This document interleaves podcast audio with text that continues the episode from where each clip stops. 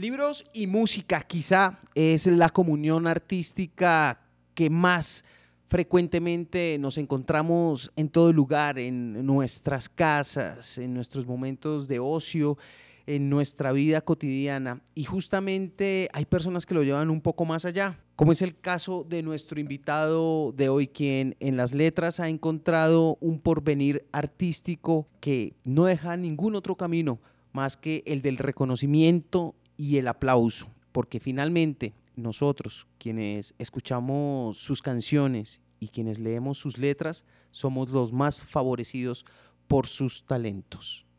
Bienvenidos todos, soy Lewis Acuña y están escuchando Libro al Aire. Libro al Aire. A la orilla de la luz es el libro que está presentando Simón Vargas, sí, el mismo, el integrante de Morat, quizá esa pasión por la escritura era uno de esos aspectos que aunque se conocieran no eran tan evidentes o por lo menos no habían sido materializados de la manera en que hoy lo hace, con un libro físico a la orilla de la luz. Es un libro que trata sobre una Bogotá que existe en la mente y en los recuerdos de su autor y en la que también nos podemos encontrar nosotros mismos. Una serie de cuentos que le ha tomado varios años escribir y es un gran placer tener con nosotros aquí en Libro al Aire a Simón. Simón, bienvenido.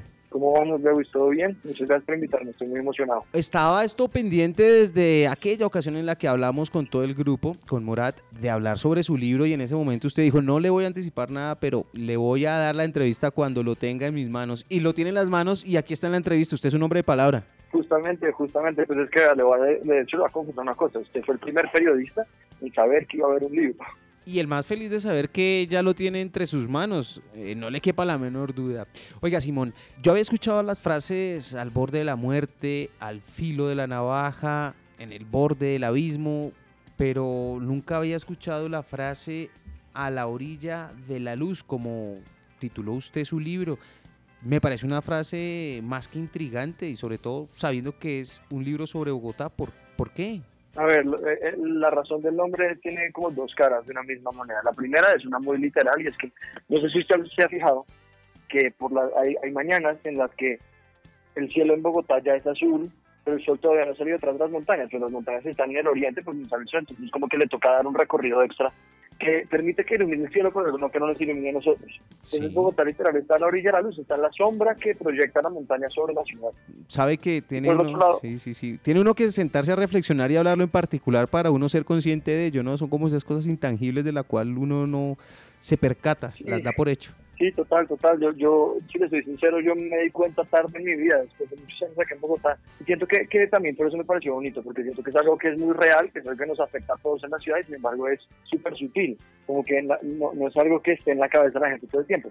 Eso por un lado, digamos que la parte como literal. Y la otra que yo creo que es la que a mí me llama la atención ya con respecto a lo que pasa en el, en el libro y demás, es que también a la orilla de la luz habla sobre, sobre todo eso que está ahí escondido que usted sabe que está ahí, que usted lo puede ver, que está en la orillita, que no es muy difícil. Si usted se fija y busca, lo va a encontrar.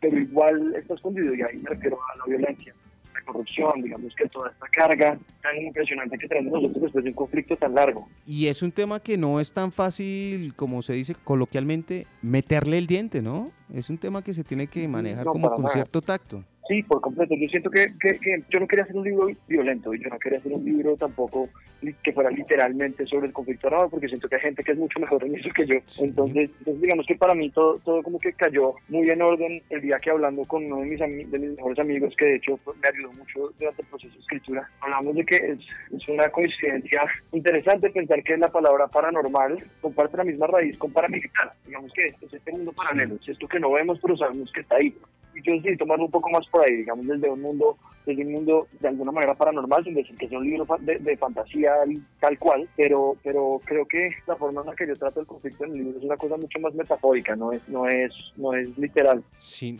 Hablando de ese proceso creativo, en particular para este libro, ¿cómo se dio? ¿Cómo surge la idea, la historia que cuenta allí? Eh, ¿Cómo nace? Pues vea, yo escribo desde que tengo como 12 o 13 años, sino que creo que nunca, me, nunca había sentido ni que tenía el nivel para mostrar algo, ni había sentido como la necesidad de quererlo hacer. Y, digamos que esto se dio hace como ya, hace como un año y medio, dos años, que como que a lo mejor podría pensar en hacerlo, como que hay un público que le interesaría leerlo, ¿sabes? Como que creo que todo eso influyó. Y la historia realmente salió de, dos cuentos que yo tenía escritos de hace varios años, que de hecho escribí en un taller de narrativa en la universidad con Carolina Sanín, la escritora, que, que, es muy buena profesora y, siento que ahí como que terminé como de por lo menos empezar a encontrar un poco mi estilo. Entonces, entonces ya con eso y con esos dos cuentos escritos dije como bueno, vamos a hacer un proyecto un poquito más grande y, yo sabía desde siempre que si algún día publicaba algo, lo primero iba a hacer, iba a hacer sobre Bogotá. De Bogotá como hilo conductor, porque realmente esto es una serie de cuentos. Y yo como lo veo es que es como una constelación. Entonces, si usted coge una constelación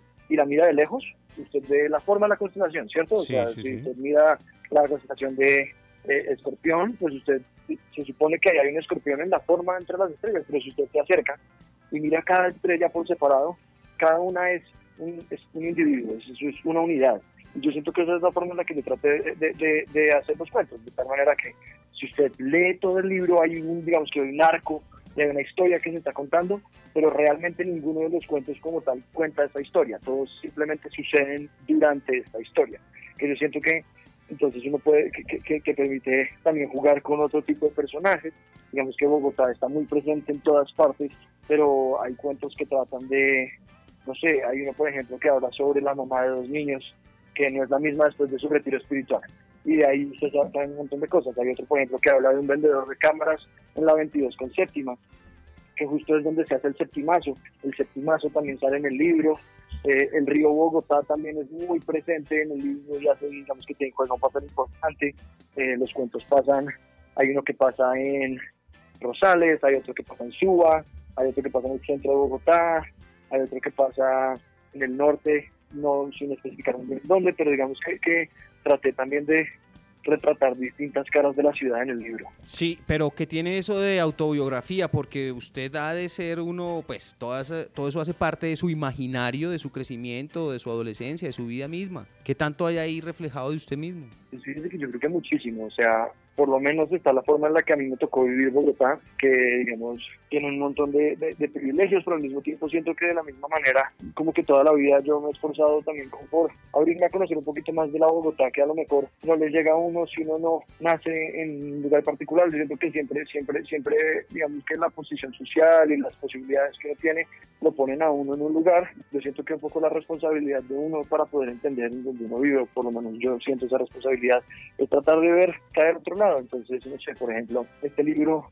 digamos que está muy inspirado en mi papá, porque mi papá, mi papá es arquitecto, mi papá, digamos que hizo una restauración de la Catedral Primada alguna vez, por ejemplo, entonces a mí me tocó ir al centro mil y mil veces con él, luego él dijo que quería irse a vivir a un sitio en donde, en donde pudiera conocer a sus vecinos, entonces me voy a ir a Lisboa, en Suba, digamos que eso fue otro mundo distinto que me tocó conocer, entonces creo que creo que digamos que los sitios son los sitios que aparecen en el libro definitivamente sí son sitios que para mí representan algo importante, como que representan algo que digamos que una, momentos en los que yo tuve una impresión muy fuerte de la ciudad, sabes como que como que entendí un poquito más del sitio en el que estaba viviendo. Sobre el público, Simón, ¿usted para quién escribió o para quién sintió que estaba escribiendo esas letras? Pues dice que yo lo tomo un poco como como, nosotros, como, como con Morato escribimos canciones. Y es que yo escribo para mí hasta cierto punto, pero al escribir estoy pensando en que cualquier persona lo pueda entender. Entonces, digamos que yo no, no escribí para ningún público, pero sí escribí para que cualquier persona que lo lea lo entiendan. Yo siento que no es un libro complejo, no es un libro de lenguaje complejo, no es un libro que, que esté buscando que uno se rompa la cabeza entendiéndolo. Es un libro corto también, digamos que tiene muchas ilustraciones eh, y digamos que muchas páginas que, que cuyo, cuyo propósito no es tanto llenarse de texto, sino como, como armar una atmósfera a medida que uno va leyendo el libro. Claro. Simón, en su caso, usted hablaba que escribía desde muy pequeño y lo escribía quizá para usted mismo, en su interior, en su intimidad. En este caso uno puede decir que Simón es un escritor dándole paso al músico o el músico está dándole paso al escritor. Yo siento que depende de cómo lo vea. Si lo ve de, forma temporal, si es de tiempo, pues es el músico paso al escritor, porque yo creo que definitivamente sí es real que, que, digamos que parte de poder publicar un libro y todo es que hay un público que haya sido ganado principalmente por la música, que está interesado en algo más. Ahora bien, si usted me pregunta a mí como persona, yo siento que han sido dos procesos muy paralelos. Lo que pasa es que creo que escribir tiene muchísimo más tiempo, ¿sabes? Y como que, creo que es, otro tipo de labor, porque, porque al final un libro, digamos que eh, requiere de otras cosas que no requiere la música. La verdad es que la música requiere de otras cosas que no requieren los libros, pero, pero son, son dos cosas distintas. Por lo menos en, en mí yo siempre lo he sentido como un camino paralelo. Paralelo sí, pero ¿uno le fluye más fácilmente que el otro, con más naturalidad? Uf, no lo sé. Es que, es que es muy distinto. ¿Sabe? Como que siento que es como, como si yo le pregunto qué le fluye más, cómo caminar. Como que no, es, no es algo que uno, que, que uno piense demasiado, por lo menos yo, yo, yo no lo pienso demasiado. Siento que, en especial porque cada, cada proyecto es un reto distinto, ¿sabe? Como que hay canciones que son dificilísimas de componer y uno se demora un montón de tiempo, hay otras que son súper fáciles, pasa igual, hay cuentos que son súper difíciles y largos de escribir y hay mil versiones y crece un montón y luego vuelve a bajar y luego vuelve a crecer. Y hay, y hay libros y hay cuentos que son súper fáciles y uno se sienta y en una tarde lo sacó y ya no tiene muchas revisiones. Pero, entonces, creo que, que, no es un tema tanto de que una fluya más que la otra, sino que siento que ambos requieren de una constancia que de no tenerse lo hace muy difícil. Y sin Morat, ¿habría existido este libro? Es decir, el reconocimiento que ha ganado usted, la trascendencia por la agrupación, ¿le facilitó la tarea para que le copiaran las editoriales esa idea de publicarle un libro? sí habría existido, pero no sé si la facilidad de publicación habría sido la misma. Lo voy a ser súper honesto, ¿sabes? Como que no, no, no, no, no siento que haya nada que esconder por ese lado. Como que definitivamente Morat es una plataforma a través de la cual, digamos que tener un público que esté pendiente de distintas cosas que uno hace funciona, porque yo creo que eso es lo bonito también de los públicos de hoy, es que por el tema de las redes sociales ya va mucho más allá solamente de la música, en nuestro caso, y por ejemplo tiene sentido que, no sé, que yo saque un libro o que mi hermano Martín, por ejemplo, que es baterista, saque una marca de ropa, que la tiene. siento que es, es, uno aprender a, trabajar sus cosas en sinergia, ¿sabes? Como que, qué bueno que, que, que por estar en Morat tenga la posibilidad de publicación del libro, que eso me parece muy chévere. Sin embargo, creo que también hay una cosa que, que, que a mí me parece muy importante y es que yo creo que independientemente de la facilidad de publicación, el libro se habría escrito. Sin duda, eventualmente habría sido, habría sido otro proceso distinto para publicarlo y demás, pero, pero este libro sí que se ve, es que además por lo que le digo, este libro tiene cuentos viejos, o sea, tiene cuentos que yo escribí hace cuatro años, ¿sabes? Que cuando Morat era otra cosa. Claro. Y, creo que, y creo que, por eso digo que para mí siempre han sido procesos muy paralelos. Ya con ese libro en la mano, ¿quién fue el primero en leerlo? ¿A quién le dio esa primera copia emocional, por decirlo de alguna manera. Aquí está mi libro, por favor, léalo. Pues fíjense que yo fui como súper abierto con el tema. Sí. Porque siento que afortunadamente, afortunadamente trabajo con gente que es muy amiga mía y tengo muchos amigos que también escriben y que al final son artistas y que, que yo sentía que tenían, que podían tener buenas opiniones. Pues yo realmente estoy mandando todo a todo el mundo en todo momento. O sea, escribía un cuento y se lo mandaba a, digamos que mis tres lectores importantes, que son mi mejor amiga de toda la vida, eh, uno de mis mejores amigos acá en Bogotá, que es un escritor de teatro brutal que se llama Ricardo Dávila. Eh, y el cuñado de mi novia, que es un director de televisión en México. Y ellos, digamos que fueron con los, con los que yo hacía las llamadas de ocho horas de, de, bueno, esto acá, ¿qué, qué opina de esto? ¿Qué, qué, qué siente usted sobre este cuento? ¿Qué se le ocurre que pueda mejorarlo? Y, y, alrededor de eso también, digamos que yo le estaba dando los cuentos a todos mis amigos del colegio, a mis amigos de la universidad, a profesoras del colegio y de la universidad, a todo el equipo con el que yo trabajo en Morat, como con el que giro, nuestro técnico de guitarras, por ejemplo, que es mi amigo mío, le mandaba todo, a nuestro ingeniero de monitores le mandaba todo, porque siento que al final eso también es un poco como las canciones. O sea, si uno sube una canción y se la muestra a mucha gente, la posibilidad de que uno luego tenga comentarios para mejorar es un montón. Entonces yo, digamos que mi proceso de edición fue ese, fue como sacar todo y a todo el mundo, y usted qué opina, y usted le gusta, y usted se cree, y además porque afortunadamente mucha de esa gente es bogotana. Entonces también, digamos que tenían, tenían, entendían de lo que está hablando y dónde estaba hablando. Entonces siento que eso también hizo el proceso una cosa muy divertida. Quizá lo más duro que uno siempre ha escuchado para un escritor es la autocrítica, lo que sienten después de leer su propio producto.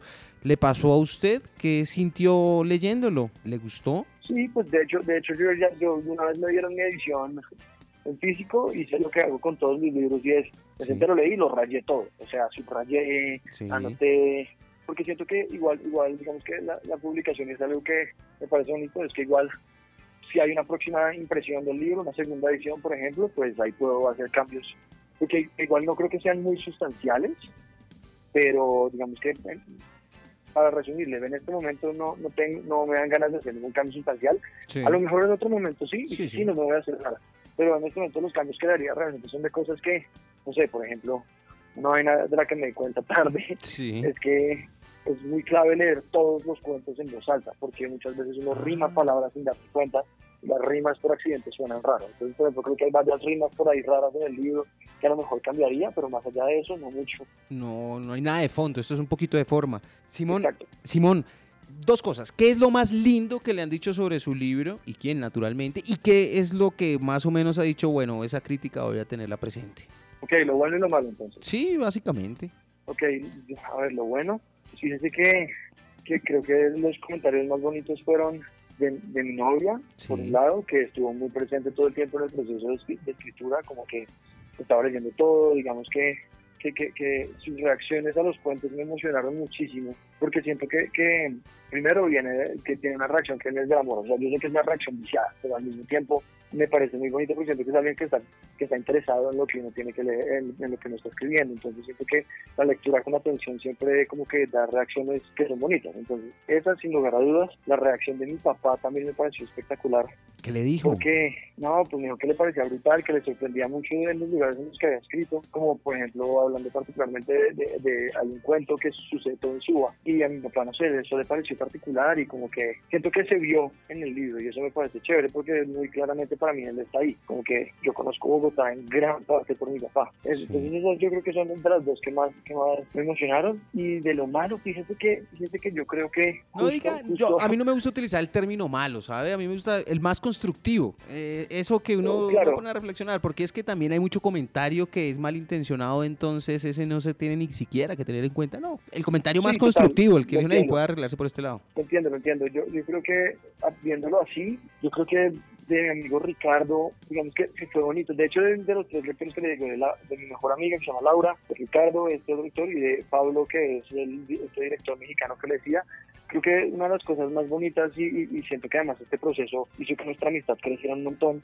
es que las reglas estaban puestas desde el principio y es, usted me puede decir lo que sea, yo no me lo voy a tomar a mal, porque siento que también, también eso es una cosa que uno tiene que, que, que, aprender y siento que aprenderlo es muy bueno y es, independientemente de que el comentario sea malintencionado, uno tiene que estar lo suficientemente abierto para que si detrás de ese comentario hay una buena idea, uno la pueda agarrar. Aprovechar. Entonces, entonces, entonces creo que para mí la idea de la crítica constructiva es más en, en, la posición en la que uno se pone como creador a la hora de mostrar sus cosas más que de lo que digan otras personas. Sí, dicho esto, dicho esto, definitivamente los, es, que, es que fue bonito porque los comentarios que tenían ellos muchas veces eran, no, esto está fatal, o sea, esto ya definitivamente no lo puede poner, o sea, como que ponga esto, no aguanta, no hay, yo siento que también es, esa labor como de tercerizar un poco el criterio de escogencia de lo que se escribe es muy bueno y es muy nutritivo y ayuda un montón, o sea, yo estoy 100% seguro que sin estos tres lectores que le digo que estoy leyendo y comentando juiciosamente el libro, el resultado sería otro, totalmente.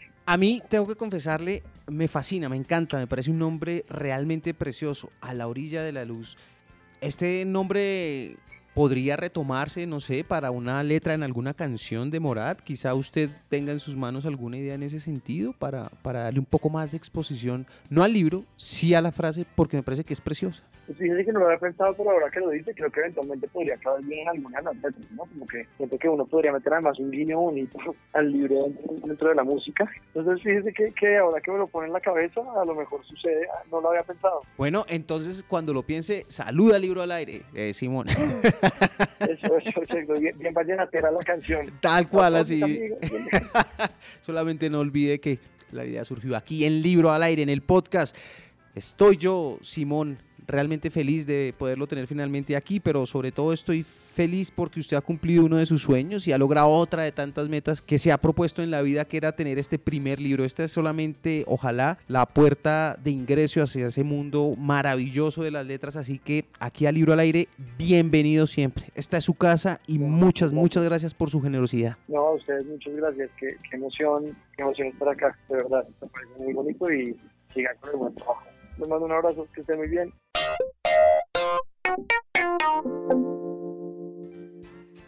Si tú escuchaste todo este podcast y tienes alguna recomendación, por favor, déjala en los comentarios. De eso se trata, de compartir y que nos ayudemos a encontrar libros que alimenten la vida.